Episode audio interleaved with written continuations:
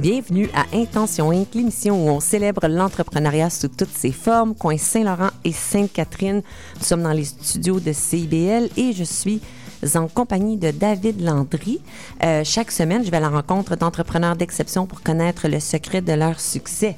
Cette semaine, notre invité, David, est le cofondateur et président de Living Safe. David est diplômé en génie mécanique de l'ETS et il a débuté son projet entrepreneurial Living Safe lors de sa dernière session d'études en janvier 2020. Alors, un jeune entrepreneur et une jeune entreprise, mais Living Safe euh, a le vent dans les voiles. C'est un système qui offre un système de monitorage intelligent avec radar non intrusif pour les aînés et qui fournit l'information en temps réel au personnel soignant. David a été accompagné par l'Esplanade dans le programme Accélération en 2022. L'Esplanade est un partenaire de contenu d'Intention Inc. et le premier accélérateur d'entrepreneurs d'impact social et environnemental au Québec. David Landry, bienvenue à Intention Inc. Merci beaucoup. Alors, David, euh, justement, je mentionnais jeune entre, euh, entreprise ça le vent dans la voile. On s'entend que les soins aux aînés, euh, surtout avec la COVID, on, a vu toute l'importance et la pénurie de main-d'œuvre qui empêche d'aller chercher toute l'information qu'on a besoin nécessairement ou le suivi d'aussi près qu'on devrait donner. Mais avant d'entrer dans tout ça, j'aimerais que tu me parles peut-être un peu personnellement de toi. Puis je sais que c'est quelque chose, justement, c'est quelque chose de, de, très personnel qui est arrivé, qui a peut-être partie euh, l'intention derrière euh, Living Safe? Mm Bien, c'est sûr que euh, dans mon cas, toute, tout, en fait, la volonté de pousser une solution comme celle-ci, ça vient d'une expérience tragique de, de ma grand-mère. elle est tombée dans sa résidence, elle s'est cognée la tête par terre, elle a eu une hémorragie cérébrale, puis oh. malheureusement, on a juste découvert qu'est-ce qui s'était passé 12 heures plus tard avant de lui apporter Ça a pris 12 heures avant qu'il que vous se rendre compte que ta grand-mère était inconsciente euh, Exactement. au sol. En fait, chaque soir, on l'appelait vers 8 heures du soir. Puis malheureusement, les chutes sont arrivées quelques heures après notre dernier appel. Euh, puis essentiellement, euh, être allé de la personne complètement autonome qu'on connaissait jusqu'à une perte d'autonomie totale à l'intérieur d'une journée à, ah. cause de la chute. C'est tragique, puis ça doit arriver beaucoup plus souvent qu'on pense. Ben, c'est super commun. Je veux dire, euh, les chutes, c'est la cause de blessures physiques mortelles euh, qui est la plus grande pour les personnes aînées. Euh, puis ça, c'est beaucoup ce qui m'a poussé durant mon, mes études universitaires à faire des liens avec les technologies que... Tu pensais toujours à ta grand-mère. Exact. en fait, ben, c'était un sujet qui, naturellement, était très présent chez moi. Euh, puis avec toutes les, corrélations que j'ai pu faire entre des, des nouvelles technologies, puis en fait le besoin que je pouvais percevoir au niveau de la sécurité des aînés, euh, pour moi, ça a fait le clic, puis éventuellement, j'ai fini par partir l'entreprise une couple de mois avant de graduer à l'université. Là, tu es à l'université, tu étudies en génie mécanique. Est-ce que tu étudiais l'entrepreneuriat? Y, y a-tu quelque chose d'autre aussi dans ton environnement universitaire qui t'a permis de faire ce déclic-là? Oui. Alors, euh, j'ai eu la chance de m'inscrire à un cours qui s'appelait l'Introduction à l'entrepreneuriat, qui était un peu ma, ma porte d'entrée vers le Santec, l'incubateur technologique de l'ETS. Puis ça m'a vraiment mis un peu euh, les outils d'entrepreneur euh, pour construire une fondation d'entreprise. Euh, puis en fait, j'ai découvert un peu des, outils qui me permettraient d'accomplir des, objectifs importants, d'accéder à, du capital pour, pour le faire et, vraiment de, raffiner mes connaissances entrepreneuriales pour augmenter mes chances, en fait, d'accomplir mes rêves puis de vraiment avoir un impact avec la technologie puis notre entreprise. Là, tu dis d'accomplir tes rêves. Est-ce que à ce moment-là, tu avais toujours eu le rêve de devenir entrepreneur? Bien, en fait, je pense que j'ai tout le temps eu le rêve de, de, participer à une mission qui est plus grande que moi, puis d'avoir un, un, vrai impact positif sur la société en général. Euh, puis pour moi, tu sais, je pense que j'ai les circonstances ont juste fait que euh, j'ai pu faire en fait le lien, puis, puis découvrir un peu une passion euh, pour moi-même. OK. Donc, ce qui était au cœur de, on peut dire, de, ton, de tes intérêts, c'était de faire une différence. Ça, c'était non négociable. Tu avais cet intérêt-là. Oui, absolument. Fait que vraiment, moi, je me disais, écoute, si je vais me lever chaque matin puis travailler très fort, euh, ben, je veux que ça soit dans une direction positive. Puis avec euh, les, ben, tout l'apprentissage que j'avais fait, spécialement en ingénierie mécanique, mais en ingénierie en général. Je trouvais que j'avais des, des, bonnes connaissances de base pour pouvoir justement euh, aller vers des, des, technologies intéressantes. Puis là, est-ce qu'en génie, vous étudiez des, des technologies qui, que tu as utilisées, j'imagine, dans ton projet entrepreneurial? Bien, en fait, sais, dans, dans, mon cas, moi, c'était beaucoup, j'apprenais comment faire de l'analyse de données, puis ça faisait beaucoup de parallèles avec euh, la conduite automatisée. Oui, c'est ça, parce qu'en mécanique, c'est pas, pas nécessairement dans exactement ce que tu as appliqué comme technologie. Oui, c'est sûr que dans ma branche en tant que telle, c'était peut-être plus des connaissances globales qui m'ont, qui, ont, piqué ma curiosité puis qui m'ont poussé vers, euh, vers l'entrepreneuriat puis la technologie qu'on a développée. Euh, mais effectivement, j'étais pas nécessairement dans... C'était pas euh, un cours ou un apprentissage qui était peut-être euh, essentiel pour génie mécanique. Mais, mais c'est pas grave. comme tu dis, c'était la collection de données, je veux dire, la, qui, qui aussi, ça, s'apparente dans ce que vous faites en ce moment. Là, étais, puis étais en train, tu baignais là-dedans. Surtout si tu n'avais pas eu le Santec, puis peut-être ce cours à l'entrepreneuriat-là, tu n'aurais peut-être pas fait le saut absolument. Écoute, euh, ça a été une étape à la fois. Puis quand l'opportunité s'est présentée, on, mes cofondateurs et moi, on l'a saisi. Euh, puis, tu sais, maintenant, ça fait trois ans de ça, puis on l'a On dirait que ça fait comme une ben, c'est ça, c'est ça. Fait euh, je pense qu'on on a été bon à, à, être aux aguets des opportunités qui pouvaient se présenter devant nous. Euh, et on en a saisi une qui nous a permis d'avancer, puis d'avancer nos compétences, puis de progresser. Ouais. Là, tu dis, c'est ça, aux aguets des opportunités. Donc, comment s'est présentée cette opportunité-là? Tu te souviens-tu du moment où tu as fait comme, OK, c'est ça?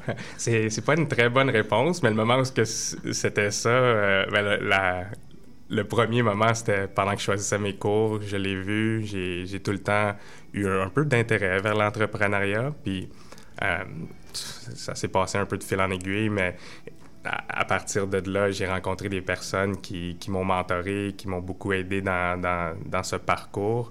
Puis éventuellement, j'ai vraiment ça m'a vraiment pris, puis j'ai accepté que c'était pour moi, puis que c'était ça que je voulais faire. Donc, là, on arrive à ton projet entrepreneurial, euh, Living Safe. Mm-hmm. Bon, c'est quoi? Explique-nous euh, concrètement, qu'est-ce que Living Safe? Bien, Living Safe, c'est la compagnie, c'est le nom de notre compagnie, puis c'est euh, la compagnie derrière le produit Lisa. Lisa, c'est effectivement un système de monitorage non intrusif. Fait pas de caméra, pas de microphone, rien à porter comme les pendentifs ou les colliers actuels. Ça s'installe sur le mur et euh, à l'aide d'ondes radar, fait un peu comme les chauves-souris. J'allais dire, quand on pense ondes radar, on ben, pense chauves-souris. C'est ça. Fait les, les chauves-souris utilisent des ondes sonores, mais ils utilisent le phénomène de la réflexion de ces ondes-là pour pouvoir localiser un objet. Fait que ce phénomène-là est identique avec des ondes radar, puis on utilise ces, euh, ces distorsions puis ces réflexions de signal-là pour pouvoir comprendre les mouvements d'une personne, puis vraiment cibler cette personne au fil du temps. Puis c'est ça qui nous permet d'arriver à faire une détection de chute non intrusive. Puis quand je dis non intrusive, ça revient au fait où c'est ça protège la vie privée des personnes. Oui, c'est ça, il n'y a pas de caméra. Comme une, chauve-souris qui voit absolument rien, c'est juste les, elle envoie des ondes puis ça lui revient puis elle est capable de localiser euh, sans voir. Pratiquement, vous, vous ne voyez pas dans l'unité de la personne. Mais vous, vous savez si elle est debout, si elle est couchée ou s'il y a une chute. Puis comme exemple, on va dans le très concret, on sait quand elle est couchée, tu sais, dans son lit, Comment tu peux savoir qu'elle n'est pas, en chute? C'est à cause que tu vois que le lit, c'est plus surélevé? Oui, fait que, euh, je pense que beaucoup de personnes, quand on parle de radar, ont peut-être une image un peu du sous-marin avec euh, le point rouge qui s'approche. Euh, mais en fait, les, les, radars qu'on utilise, ils ont multiples émetteurs-récepteurs. Donc, on est capable d'avoir une visualisation de points en 3D. Et donc, quelqu'un qui est couché par terre, par exemple, est naturellement pas à la même hauteur que quelqu'un qui est couché au lit. Et à, à partir des calibrations à l'installation, on est capable de déterminer essentiellement la configuration de la pièce aussi. J'imagine que le, seul, l'instruction quand tu l'installes, c'est couchez-vous pas à terre, parce que là, ça va être difficile de... ben, c'est sûr que, tu sais, en, ce moment, dans, les, dans le segment où on est, puis on, travaille dans les unités de soins pour aînés, fait que c'est sûr ça que, ben, euh, dans le cas où un aîné se coucherait à terre, ça serait quand même une situation où ce qu'on voudrait aller voir. Euh, oui, peut-être qu'ils se couchent à temps parce qu'ils se sont trop étourdis, puis là, ils ils ont de la difficulté à se rendre à où ils veulent Ben, aller. Exactement. Fait que, bref, c'est une situation anormale. Je, je faisais par exprès, j'ai exagéré. Mais là, ça nous fait comprendre. Donc ça, ça doit avoir absolument... OK, j'ai plusieurs questions. Je commence par la première. Pourquoi Lisa?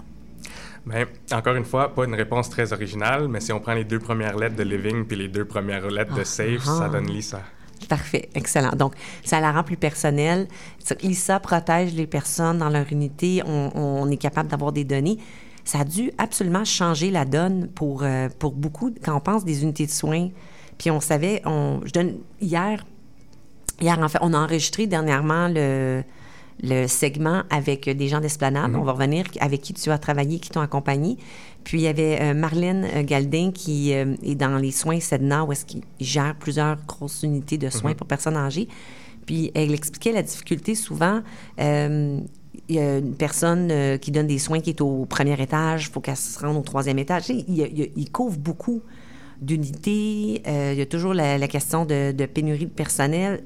Donc, votre, euh, votre technologie, là, à quel point est-ce que ça change Ben, le, le scénario en ce moment au Québec où est-ce que Ouais. on sait que les, on dit que les personnes âgées, justement, reçoivent peut-être pas tout le temps les soins qu'ils sont supposés de recevoir? Fait que, pour répondre à cette question-là, je vais commencer un peu par la, la base. Fait que, euh, il faut se souvenir que les, les soins, en, en général, ils ont été conçus euh, dans une époque où ce qu'on avait une, un- une ampleur de main-d'œuvre.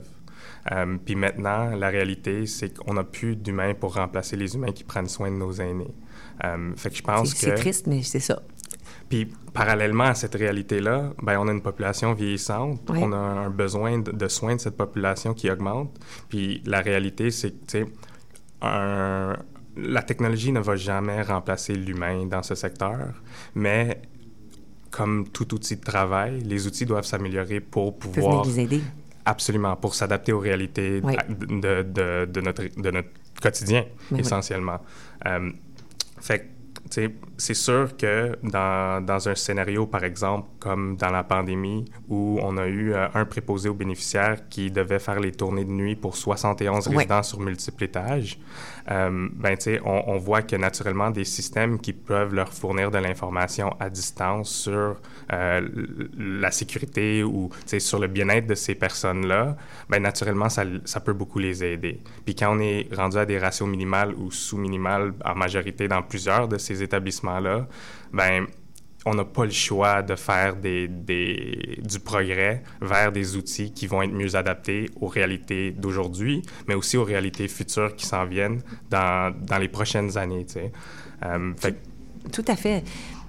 Exact. On sait que ça s'en va pas s'améliorant. La population, comme tu disais, vieillissante, va manquer de gens pour s'en occuper. On est déjà... On commence déjà à le voir, puis c'est- la tendance s'en va vers... euh, ça, vers- ça, ça, ça n'ira pas en s'améliorant, il faut le dire.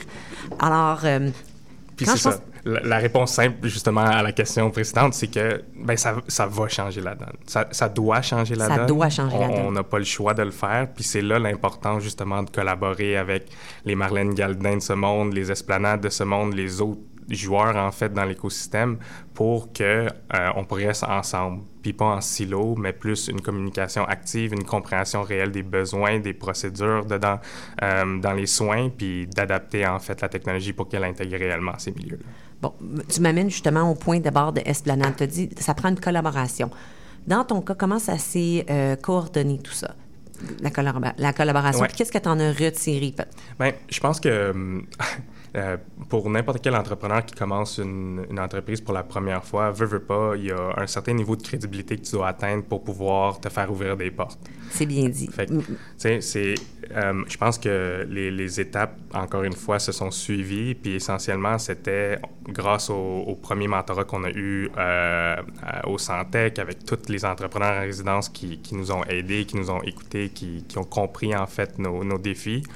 Ben, tranquillement, tu bâtis ton réseau, euh, tu bâtis ta technologie, ta crédibilité, plus de personnes commencent à, comprendre en fait euh, le- les bénéfices que, que ça peut amener. Puis par la suite, là, tu, tu découvres des incubateurs euh, qui sont plus spécialisés, comme en fait l'Esplanade, où là, tu sais, qui, t'apprennent des points qui sont quand même essentiels quand, quand tu pars une entreprise, spécialement dans, dans, le réseau des soins. Puis ça, c'est de bien comprendre, de bien adapter ta communication, ton message de vision, mission vers ton interlocuteur pour lui faire percevoir justement les, les bénéfices de ce système-là. OK, comme donc, qu'est-ce que toi t'as retiré? Là, tu arrives à l'esplanade, tu mm dis, ils nous font comprendre des points comme essentiels. Dans votre cas, c'était quoi? Bien, je pense que dans notre cas, c'était, c'était beaucoup des introductions parce qu'à la fin de la journée, tu sais, euh, veux, veux pas, les seuls, la, plus, la, façon la plus rapide d'apprendre, c'est de parler à quelqu'un qui a beaucoup d'expérience dans le domaine que, que tu convoites. Fait que, euh, de, de, pouvoir euh, d'être présenté dans des événements qui sont intéressants avec des acteurs clés du réseau euh, euh, ou même des personnes qui ont des expériences différentes au niveau de peut-être, oui, les ventes qui sont l'aspect le, plus important d'une entreprise privée, mais vraiment tous les autres éléments, euh, que ce soit des utilisateurs finaux, que ce soit des, clients potentiels. Puis c'est un peu cette cette accumulation de tous ces bénéfices-là qui ont fait en sorte que ben, l'esplanade, c'est quelque chose de, qui, peut vraiment réellement aider euh, les entrepreneurs qui cherchent à faire des, des, des, des, impacts sociaux. Mais là, il y a eu un arrimage.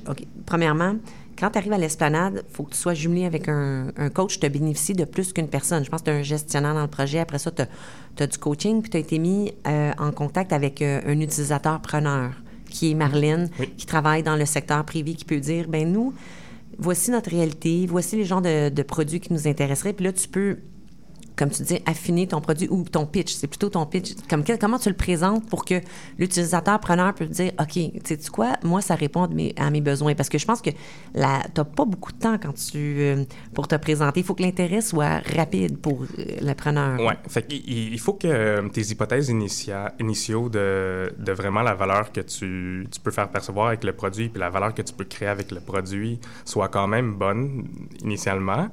Euh, mais par la suite, effectivement, c'est d'être droit au but, c'est de parler aux bonnes personnes, puis c'est de montrer beaucoup d'écoute, puis d'intégrer en fait l'information que tu es capable d'obtenir dans tes développements, pas juste ton pitch, mais vraiment pour ton produit. Parce qu'à la fin de la journée, euh, peu importe comment bien tu pitches, il, faut que ton produit puisse... Livre la marchandise. Exactement. On, est d'accord, parce que sinon, tu vas te brûler ben. rapidement, puis ça va se passer.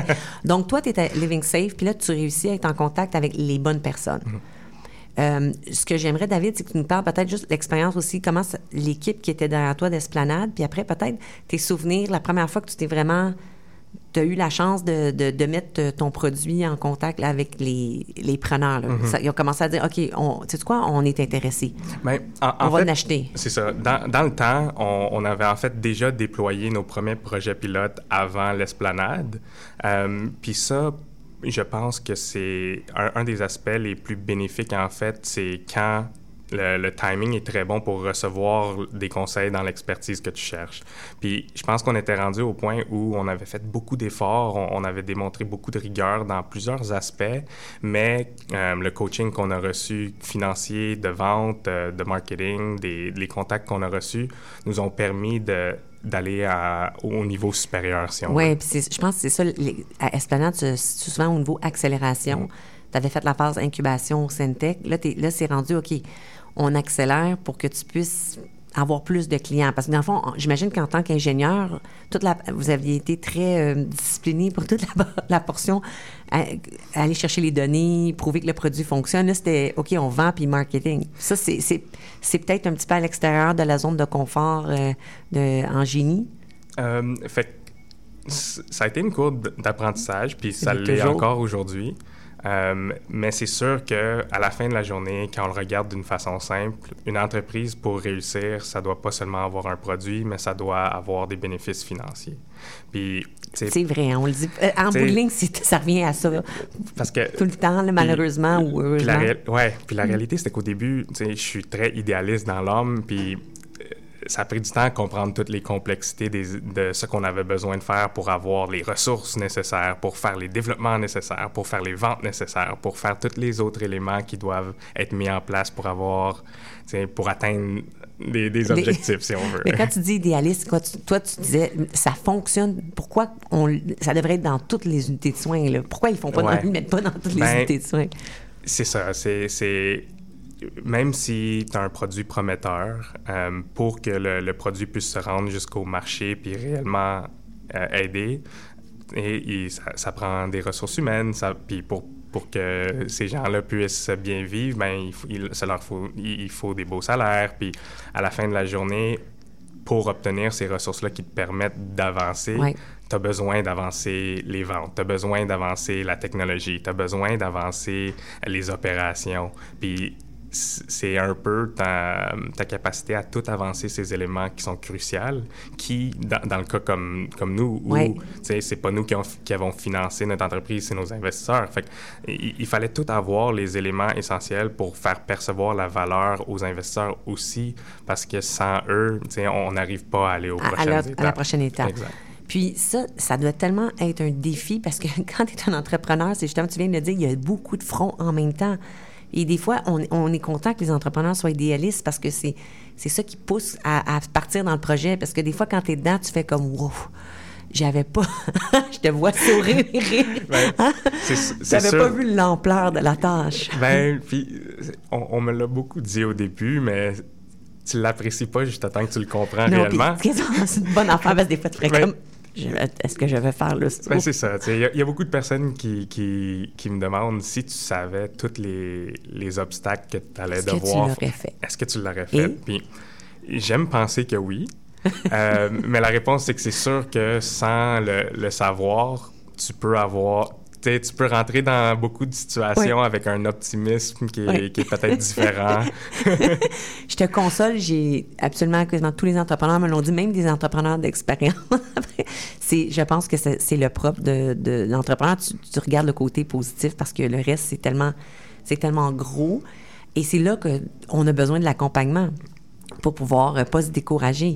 Puis là, comment, quand tu es arrivé avec l'accompagnement, ta coach euh, Patricia semble très excitée de, du projet, puis elle était contente de travailler euh, avec toi. Comment ça se fait comme l'arrimage avec un coach? Fait ben, c'est sûr que, tu sais, il n'y a pas un coach qui va, qui va pouvoir t'aider dans tous les éléments d'une entreprise. Fait que tu, dois tirer, varier. Puis je pense que c'est c'est là où c'est important d'exécuter parce que à fur et à mesure que tu travailles, que tu essaies d'accomplir des objectifs, veux, veux pas, tu découvres ils sont où tes points faibles ou les les points qui sont c'est euh, plus difficile ou à travailler, oui. Euh, puis c'est à partir de ces, ces bloquants-là quand on déterminait que ces éléments-là, euh, c'est des éléments critiques pour nous et prioritaires, que là, on est capable d'activer le réseau qu'on a créé justement au fil du temps dans ces incubateurs-là pour essayer de trouver quelqu'un qui a un bon fit avec nous puis qui, peut, qui peut nous apporter cette expertise qu'on recherche. Donc, c'est le, tout l'entourage, dans le fond, le, ce que ça aide à faire, c'est de voir nos angles morts et d'après ça, essayer de trouver comment on peut combler les angles morts. C'est ce que j'entends. Comme, euh, ben, c'est sûr que si tu es capable d'apprendre d'erreurs de d'autres personnes, c'est beaucoup mieux tu que vas sauver beaucoup de temps et d'argent. Oui. Puis en même temps, je pense que beaucoup, beaucoup des personnes qui nous ont entourés ont vécu l'aventure entrepreneuriale, ils, ils, veulent redonner, puis ils, sont approchables. Puis je pense que c'est le plus gros point que j'ai tiré. Et c'est encore aujourd'hui, on, a plusieurs coachs dans plusieurs départements différents, puis on valorise beaucoup leur expertise. On valorise euh, tout le feedback, euh, les commentaires qu'ils nous donnent, puis on l'intègre, puis on exécute dessus. Fait que je pense que c'est un mélange de trouver ceux que, qui ont les conseils que tu cherches, qui ont une personnalité qui peut matcher avec ton équipe, avec la tienne. Puis ensuite, ben, être sûr de ne pas être limité à un, mais d'en avoir plusieurs oui, parce que tu Exact. Ça fait juste plus de, mm-hmm. d'options ou de, de bénéficier de plus d'expériences mises ensemble. Est-ce que ça prend de l'humilité, euh, David, pour, euh, pour se faire coacher? Euh, ben, je pense que l'humilité, c'est quelque chose qui est, qui est quand même nécessaire si tu veux euh, maximiser toute l'information puis l'expertise que tu peux aller tirer des personnes parce que euh, la réalité, c'est que ces personnes-là, ils ont, ils ont, fait beaucoup des étapes que tu as faites aussi, euh, probablement beaucoup plus d'étapes. Puis je pense que c'est important, peu importe la personne avec qui tu parles, cette personne-là va avoir quelque chose à t'apprendre. Dans, dans, ce cas-ci, c'est de l'expertise qui est vraiment poussée vers notre entreprise, puis qu'est-ce qu'on fait, mais dans toutes les situations, cette personne-là va avoir des connaissances que tu n'as pas. C'est certain, tu serais euh, fou de t'en passer, dans le fond. Ben, puis je pense que une grande partie de pouvoir justement en apprendre le plus possible, c'est de garder cette, cette mentalité euh, d'étudiant puis d'être, d'avoir de l'humilité. OK. La mentalité d'étudiant, c'est bon, ça. Juste, je suis en mode euh, apprentissage. Je suis, je suis ouvert aux connaissances, puis je suis prêt à dire. Euh, oui, puis à recevoir les commentaires personne ne va, va, te blâmer pour ça. Euh, je pense que c'est tout à ton honneur. Puis, en fait, même que d'autres vont être poussés à, t'aider plus euh, avec une attitude comme ça. C'est vrai. Quand quelqu'un semble ouvert aux commentaires, ben, on, se dit go, puis dans le fond, tu penses que le but, c'est de faire avancer euh, le projet entrepreneurial.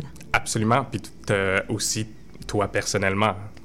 Oui, OK. Que tu dis toi aussi personnellement, parce que un va avec l'autre. Ben, tu sais, beaucoup des fois, quand tu as des échanges avec des personnes qui, qui ont vécu autant de, choses, ben, il y a beaucoup d'apprentissage personnel à, apprendre de, de, ces éléments-là. Fait que je pense que c'est c'est quelque chose qu'on pousse beaucoup euh, dans notre entreprise, mais le développement personnel de toute l'équipe, euh, c'est très important pour nous aussi, puis c'est des belles opportunités de le faire. Il nous reste euh, deux minutes avant la pause. C'est quoi ton apprentissage personnel le, plus important? L'apprentissage personnel le plus important que j'ai fait dans les quatre dernières années, je pense que c'est de comprendre à quel point les personnes sont en fait approchables. Euh, souvent, on, a tendance à penser que quelqu'un qui a accompli des choses, n'est pas accessible. Mais de mon expérience, avec assez de détermination, euh, beaucoup de personnes sont accessibles. Un beau conseil. Euh, puis je pense que c'est quelque chose qui... S'il y a une chose à apprendre de, de ce que j'ai vécu, c'est de ne pas avoir peur d'essayer d'accéder de leur demander. Je pense qu'il y a un goût euh, des entrepreneurs de redonner aussi. Donc, même si tu es établi justement, puis tu as un jeune entrepreneur qui t'approche, tu vas avoir le goût de l'aider, non? Tu redonnes. Je, je pense que oui. Euh, moi, je l'ai vu de nombreuses fois avec beaucoup des personnes qui m'ont aidé. Il y a un réel, euh, une réelle volonté d'aider les autres puis le prochain. Je pense aussi qu'il y a un mélange du fait que, on, on, comprend que c'est pas tout le temps euh, la vie en rose quand on est un entrepreneur. Puis d'avoir vécu ces éléments, ça te donne beaucoup d'empathie vers le prochain aussi. tu te souviens de tes débuts?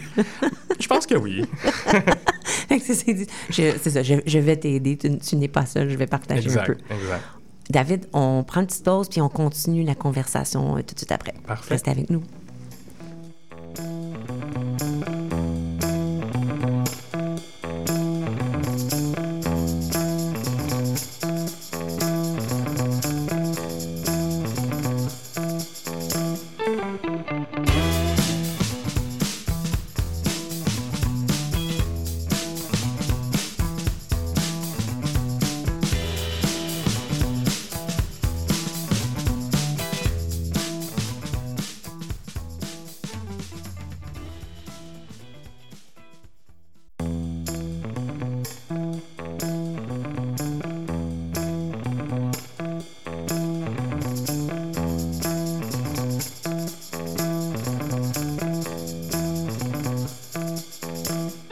Nous sommes de retour pour cette deuxième partie d'Intention Inc. avec notre invité David Landry, cofondateur et président de Living Safe, une technologie qui procure un environnement sécuritaire pour les aînés. Alors, on est en grosse discussion, David. Euh, c'est drôle parce que pendant la pause, j'ai goûté te demander ça. Je te disais justement, est-ce que tu, euh, viens d'une famille d'ingénieurs? Tu m'as dit oui, je suis le bébé, mais mon frère du milieu est ingénieur. Et là, maintenant, tu baignes plus dans un environnement d'entrepreneur. Là, je, t'ai fait sourire parce que je t'amène ailleurs, mais euh, pourquoi tu es entouré d'entrepreneurs à mm. cause de tous les accompagnements que tu as eus ou est-ce parce que tu aimes c'est euh, c'est un milieu particulier hein, quand on est entrepreneur. On passe tout notre temps avec notre projet entrepreneurial, puis il n'y a pas tant de monde que ceux qui comprennent notre réalité, sauf peut-être d'autres euh, entrepreneurs? c'est sûr que il y a cet aspect-là qui est, qui est vrai. oui, ces personnes-là, ils ont, ils ont, plus de chances d'avoir vécu peut-être des éléments similaires. Euh, je pense qu'il y a plusieurs facteurs. Il y a, ce facteur-là, il, y a, le facteur que, tu sais, veux, veux pas, euh, tu peux beaucoup apprendre aussi de tes, de tes confrères entrepreneurs qui ont vécu des problèmes similaires. Euh, puis je pense aussi que Ben, on, met beaucoup de temps de nos, de nos vies à... on, le consacre à accomplir nos, nos projets, nos, de, de, poursuivre nos entreprises. Puis à la fin de la journée, ben, souvent, tu t'entoures avec du monde qui font des, des, des, des choses similaires. Puis ça donne que, dans mon cas, je suis, je suis allé vers plus des groupes d'entrepreneurs. Euh, est-ce que tu fais partie d'un groupe d'entrepreneurs comme euh, il y a les YO? je ne fais pas partie d'un groupe officiel pour l'instant. C'est quelque, quelque chose qui, qui m'intéresse, euh, mais pour l'instant, c'est plus des connaissances à travers les incubateurs, les accélérateurs. Donc, tu es lié d'amitié, puis à cause de ce que vous, vous avez, vous vivez une une similarité dans vos vies, là, ça vous a lié d'amitié. Exactement. OK, je comprends. C'est très logique. Et donc, Living Safe, où tu te vois dans 5, 10, 15 ans? Bien, c'est sûr que je, je, vois que le produit puis que l'entreprise devienne un, fleuron québécois, une, entreprise qui va réellement avoir un, grand impact sur la prestation de soins pour aînés au Québec, euh, au Canada, à travers le monde. Je suis contente que tu euh, mentionnes le monde, parce que je me dis, c'est pas juste au Québec ben, que cette réalité-là de, de, soins aux aînés. Euh, pas du tout. Puis, c'est pas du tout. C'est effectivement quelque chose qui est présent dans, dans tous les pays développés euh, en majorité. Euh, mais ce qui est intéressant, c'est que le Québec, au niveau de la, les soins pour aînés ou au niveau de, de, vraiment les résidences pour aînés, etc., on, on, a tout le temps été dans, quand même dans le premier plan à ce niveau-là. Ah oui? Euh, on, il me semble qu'on on a trouvé que peut-être qu'on avait échappé ben, la balle pendant la COVID. Oui, ouais, ça c'est vrai. Je pense que ça, c'est des problématiques qui, qui sont qui sont venues à la lumière du jour à cause de la médiatisation qu'on a eue, mais c'est des problèmes qu'on a depuis des années. Oui, c'est ça, ça. Comme tu l'as dit, ça a juste mis ça en lumière. C'était déjà là. Mais toi, tu trouves qu'on a toujours été premier plan dans le ben sens qu'on fait, on est des bons élèves? Peut-être que premier plan, c'était mal exprimé, mais essentiellement, c'est que si on regarde euh, un peu la démographique de, de, où sont placés nos aînés au niveau du Québec, bien, on réalise qu'on a quasiment deux, deux fois plus de personnes aînées en, pourcentage dans des, des établissements qu'à travers l'Amérique du Nord. Pourquoi, euh, tu penses? Mais c'est des, des, décisions qu'on a faites qu'on était certains des premiers à faire de placer justement ou de créer des, des établissements, des résidences pour aînés où on allait euh, avoir des milieux de vie pour des centaines de, de personnes aînées. Puis ça, c'est quelque chose qui avait qui est pas commun dans plusieurs cultures, dans plusieurs pays. Puis ça fait en sorte que ben on, on, est bien positionné quand même pour sortir des solutions innovantes qui pourraient adresser non seulement une problématique qu'on perçoit quotidiennement, mais quelque chose qui est partagé justement à travers le, monde. Le fait qu'on a tellement un gros bassin de population euh, aînée qui, sont, qui, qui, vivent dans des centres font que on est à l'avant-plan de trouver ben des solutions pour que ça fonctionne bien. Bien, c'est sûr que, tu sais, il y a clairement des, des, adaptations qui doivent être faites rapidement. On, on voit avec le tournant vers le soin au domicile que, ben, tu sais, les aînés veulent rester chez eux, que ça doit être mieux adapté pour prendre, pour qu'on puisse garder nos aînés chez eux. Mais en contrepartie, ça fait en sorte que la, les, les aînés qui vont se retrouver en centre euh, vont, vont avoir des, des, problèmes cognitifs, des problèmes physiques de plus en plus lourds. Oui, parce qu'on vit plus longtemps aussi. On vit plus longtemps, on va être gardé dans la maison le plus longtemps possible. donc... Lisa peut être installée dans la maison. Absolument. Est-ce que, est que vous êtes déjà en commercialisation pour le côté euh, euh, privé? Euh, eh ben, je veux dire privé personnel. On, travaille avec des, des groupes de, de prestations de, de, soins à domicile privé pour adapter la technologie justement aux réalités puis aux, nuances en fait au niveau du domicile. Par exemple, les animaux. C'est vrai. Que tu n'es pas tout le temps dans des centres de personnes qui n'ont pas le droit. Bon, ben, euh, spécialement dans la, dans la partie que c'est l'unité de soins, on n'en a, pas encore dans ceux où on est installé. Euh, puis essentiellement, fait euh, oui, le, soin à domicile, c'est vraiment ce qu'on convoite le plus parce que, veut, veut pas, on sait que ça s'en va vers le, domicile. Puis un des plus gros problèmes, un des plus gros problèmes reliés au domicile, ben, c'est la sécurité. Parce que si, mettons, ma grand-mère serait tombée dans sa maison chez elle, euh, il y a des chances qu'on ne l'aurait pas su jusqu'à 8 heures du soir quand on l'aurait appelé le, lendemain. Ça, ça fait 24 heures maintenant que... Oui. sais, fait que euh, les, les, impacts, en fait, de, de, de, chute, par exemple, ou entre autres, sont beaucoup plus sévères dus à la, à la proximité des, des intervenants. Oui. Mais ce qu'on n'aura pas à domicile. Puis on l'entend, les, les, personnes des centres, il y en a beaucoup que c'est leur souhait de rester à domicile. Fait que si on peut leur donner un environnement sécuritaire, même pour les enfants, il y a une paix d'esprit. Parce que là, c'est sûr, on fait tous les appels et les suivis, mais c'est pas vrai que tu vas appeler à chaque heure pour voir.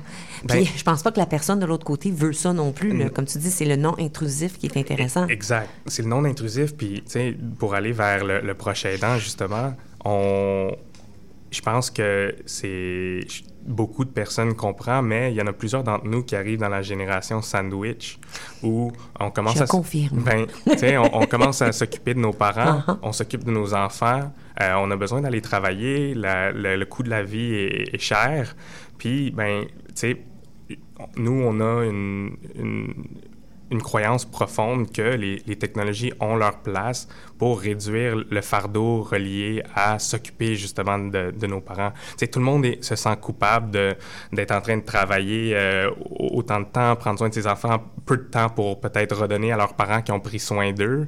Puis il y a clairement un besoin pour des meilleurs outils, aussi au niveau de la prochaine aidance, que ce soit euh, un membre de la famille ou quelqu'un de responsable qui, qui, qui a besoin d'un outil pour pouvoir assurer ou, ou un, peu monitorer la, la sécurité de, de, ses parents, de, du bénéficiaire. Je, vois beaucoup d'autres applications. Je vois comment tu es animé. C'est le fun parce que quand tu parles de ça, je vois toute la passion qui ressort.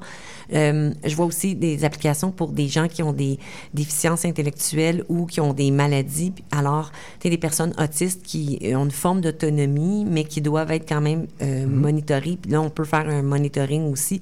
Puis peut-être que ça leur donne un petit peu plus d'autonomie. Donc, il y a des applications qui vont au-delà des personnes âgées. J'imagine vous l'avez considéré. Mais là, tu n'as pas le droit de me répondre tout de suite parce que tu vas me répondre au retour de la pause. C'est déjà, je suis déjà au retour. C'est déjà le moment de la pause musicale et que ça passe vite. Les coloriers d'Alex Nevsky, tu me, tu me reviens la réponse tout de suite.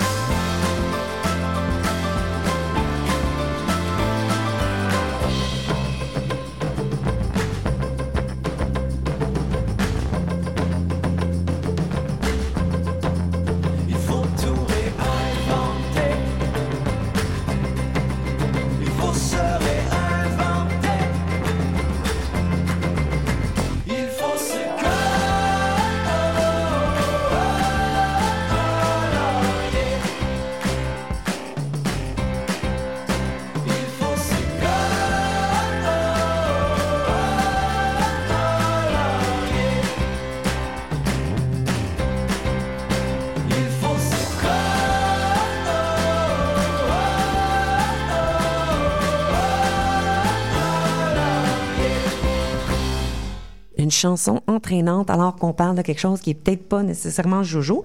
Euh, là, je t'ai interrompu, mais de façon solide avant la pause musicale. David, euh, la question c'était les autres applications de l'ISA, comme justement pour les personnes qui sont peut-être euh, sur le spectre de l'autisme ou en déficience et qui, on veut faire du monitoring non intrusif, leur laisser un peu plus d'autonomie, mais tu as besoin d'avoir du monitoring.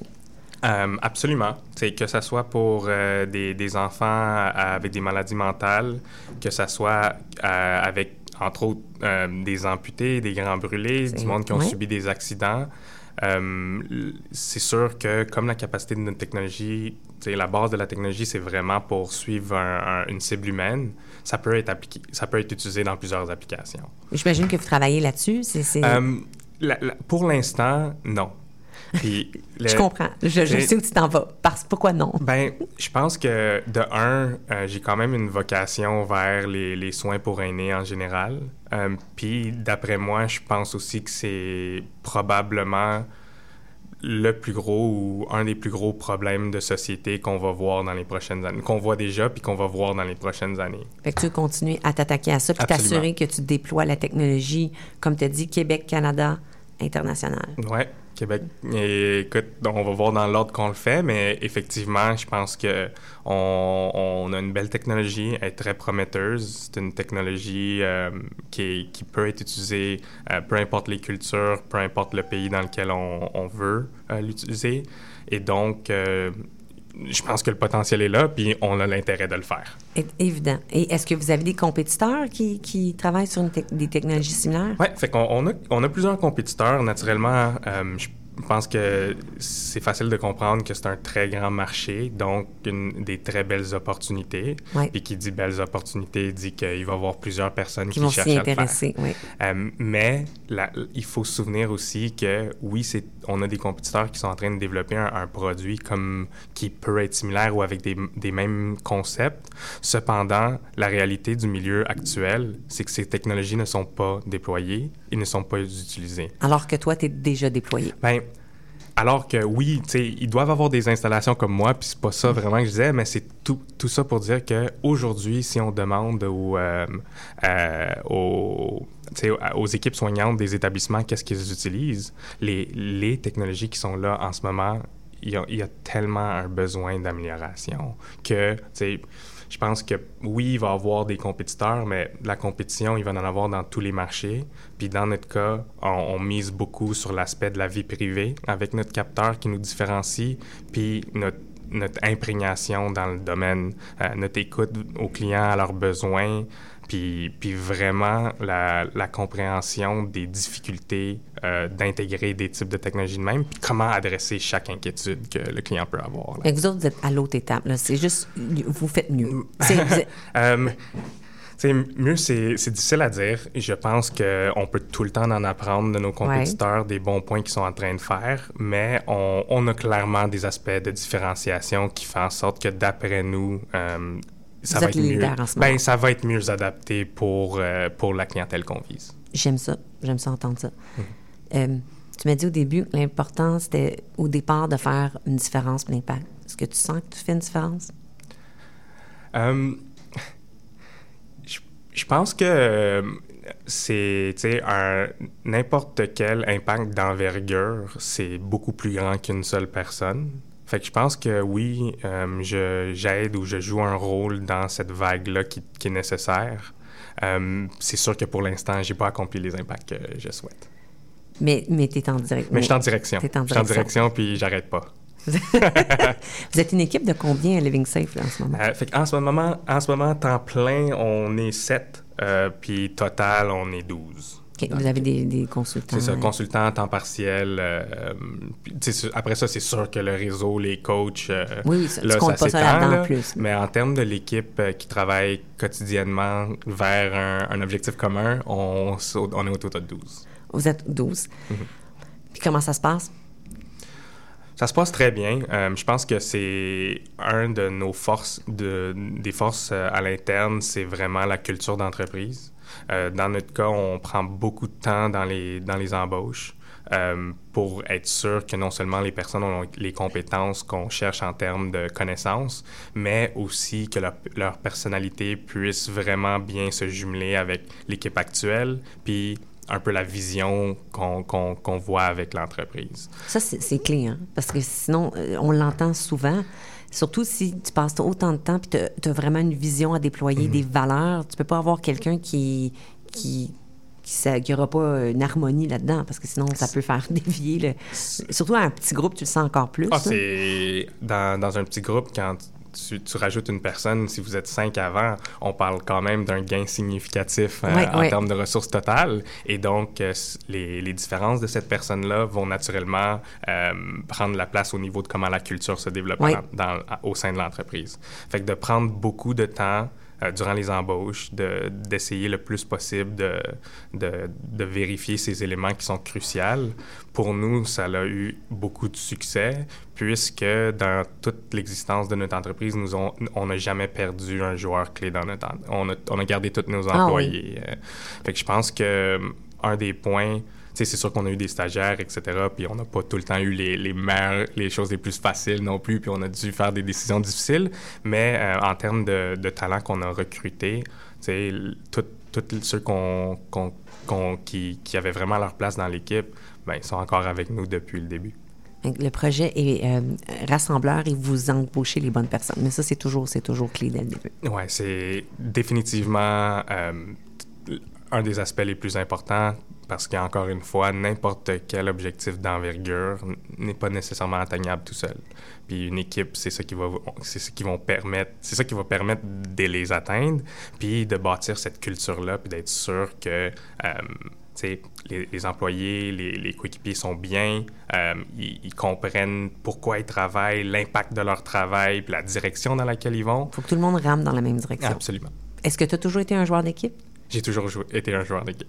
J'ai joué à des sports compétitifs. Euh, Lesquels? Soccer, football, euh, hockey. Euh, puis, il y a, j'ai tout le temps, j'ai tout le temps compris le, concept de l'équipe est plus grande que les personnes, puis que tout le monde, leur, leurs implications, puis qu'est-ce qu'ils apporte à l'équipe. C'est correct que ça soit différent, en autant que c'est quelque chose qui... C'est constructif. exactement on, entend le joueur d'équipe en toi. David Landry, quels ont été les plus... Tu es un jeune entrepreneur, mm-hmm. euh, mais que ça fait quand même quatre ans que tu es dans ton projet entrepreneurial. C'est quoi les plus grosses difficultés? Ben, que tu as rencontrées, ça peut être personnel ou... Euh, il y en a eu plusieurs. C'est sûr que je pense que la façon la plus simple de l'expliquer, parce que vraiment la liste est, énorme, mais c'est vraiment que je pense que le plus important, c'est de comprendre pourquoi tu es en train de, de travailler, euh, puis d'être sûr que tu gardes les, les, les, obstacles en perspective, puis que tu sois capable de te relever. Parce que... J'aime ça que tu apportes ce point-là. Ben, parce que, tu sais, c'est pas vraiment... Peut-être que pour certains entrepreneurs, il y a un élément qui était un obstacle majeur, très difficile, mais je pense que le plus difficile, c'est juste d'être sûr de garder un bon moral, de garder un bon moral d'équipe, peu importe combien de mauvaises nouvelles tu vas recevoir par jour. En autant que tu as bien fait ton travail de fondation, que tes hypothèses fondamentales qui sont requises pour que ton entreprise fonctionne ont été validées, c'est deux mauvaises nouvelles, une bonne nouvelle par jour. il faut que c'est ça, c'est ça être en entrepreneuriat. Mais la capacité de se relever, parce que c'est sûr que on va s'enfarger, c'est sûr qu'on va tomber, c'est le propre des humains et encore plus vrai en entrepreneuriat. Mais je pense que ce qui différencie ceux qui avancent puis ceux qui réussissent pas, c'est la capacité à se relever. Oui, la, la, la, résilience, c'est définitivement, d'après moi, le point le plus important d'un fondateur, peut-être. Puis justement, tu as, des jeunes entrepreneurs qui nous écoutent. Il y a mm-hmm. des mots que tu aimerais partager avec eux? Des... Puis quand je dis jeunes entrepreneurs, c'est important. Euh, puis on en parlait justement avec, euh, avec le groupe d'Esplanade. C'est des gens qui sont dans leur projet entrepreneurial au début parce que tu peux te lancer en entrepreneuriat à, 50 mm-hmm. ans. Moi, ben je, je, vais t'appeler un jeune entrepreneur, pareil. Ben oui, ben oui. euh, ouais. J'aurais plusieurs conseils pour eux. Le, le, plus important, probablement. Ça peut être plus, tu peux en donner plus qu'un. Oui. Ben, le plus important conseil, c'est, je pense, c'est euh, sois gentil avec toi-même, parce que souvent, c'est toi qui es ton, ta critique la plus sévère. Euh, je pense que c'est d'accepter que tu es au stade où ce que tu es. Euh, puis que oui, tu dois mettre de l'effort pour atteindre les prochains stades, mais c'est pas te, te laisser perdre par les commentaires des autres ou peu importe. Puis c'est de vraiment, tu sais, de, de, garder les choses dans ma tête le plus simple possible. Puis encore une fois, pourquoi tu es en train de le faire? Euh, est-ce que ça va vraiment apporter les, les résultats que tu convoites? Est-ce que tu as été capable de le, de le, valider? Puis après ça, c'est juste d'être d'être gentil avec soi-même, puis d'accepter que tu vas faire des erreurs.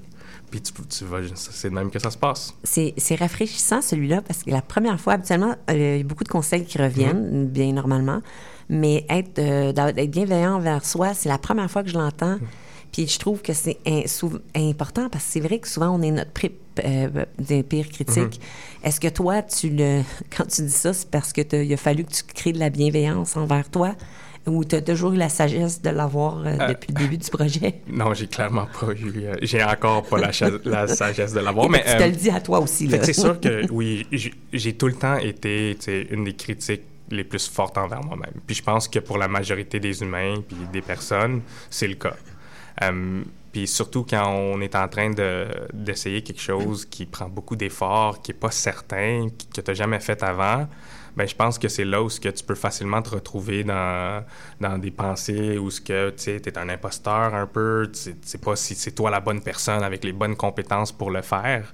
Puis la réalité, c'est la différence souvent entre euh, la personne qui que tu perçois qui a ses compétences, mais c'est juste qu'elle a persévéré, euh, euh, son apprentissage personnel, elle, a été capable de, de, vraiment devenir en fait cette personne. Puis je pense que tout le monde doit accepter que ça prend du temps, euh, ça vient pas du jour au lendemain, puis d'être juste, d'être euh, bienveillant envers soi-même euh, pour ben, ça. des mots de sagesse. On se laisse là-dessus, David. C'est déjà fini, mais on va retenir la bienveillance et vraiment aussi le Living Safe. on souhaite beaucoup de succès à ton entreprise. C'est définitivement, ça va changer la donne. Merci beaucoup. Évident. Alors, David Landry de Living Safe, merci d'avoir accepté notre invitation à Intention Inc. Ça a été un plaisir de ben, partager avec toi. Merci de m'avoir reçu. Et puis, on remercie Esplanade aussi. On est bien content de vous avoir comme partenaire de contenu et d'avoir la chance d'avoir des références euh, d'entrepreneurs comme David. Euh, merci à Gilles Lamarche à la mise en onde. Merci à Sophie à la technique. Et merci à vous, chers auditeurs, d'être au rendez-vous chaque semaine d'Intention Inc. pour aller à la rencontre d'entrepreneurs et le secret de leur succès. Sophie Azito avec vous. Je vous dis à jeudi prochain midi. Ciao tout au fond des foyers où les gouvernements les ont enfermés. Bien souvent, une fois par an, on viendra les visiter. Des parents s'est occupé. Une seule fois tous les ans, on viendra les embrasser. Ça oblige le jour de l'an. On est tous des vieux qu'on le veuille ou non, on sera un jour comme eux, même riche à millions. On est tous des vieux, ce n'est qu'une question de temps, heureux ou malheureux, d'avoir eu des enfants. Les gens âgés ne parlent même plus ils ont trop à dire, leur vie à raconter, qui va les écouter Ils se courbent le dos et regardent leurs pieds, se demandent pourquoi au bout du chemin ils sont arrivés. Ils ont tout donné, leur amour, leur santé. Tout ça pour les enfants, ils ont tout sacrifié, même les rêves les plus grands et du fond de leur prison, ils relèvent parfois le front quand ils viennent pour signer. c'est quand vient la fin du mois et le chèque de leur pension qu'on fait semblant de leur donner.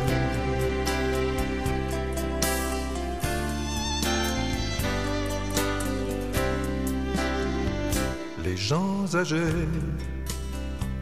ont le goût de pleurer,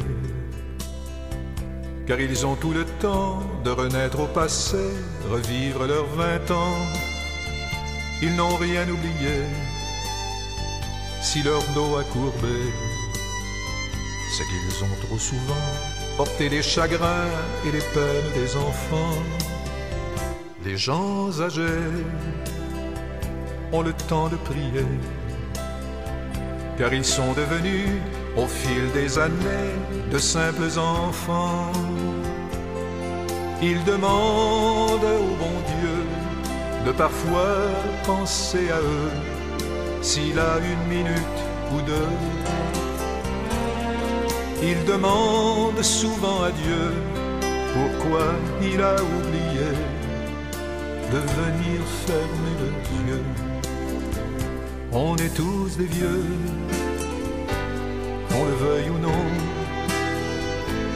On sera un jour comme eux, même riche à millions. On est tous des vieux ce n'est qu'une question de temps, chaque jour que l'on vit nous rapproche du temps.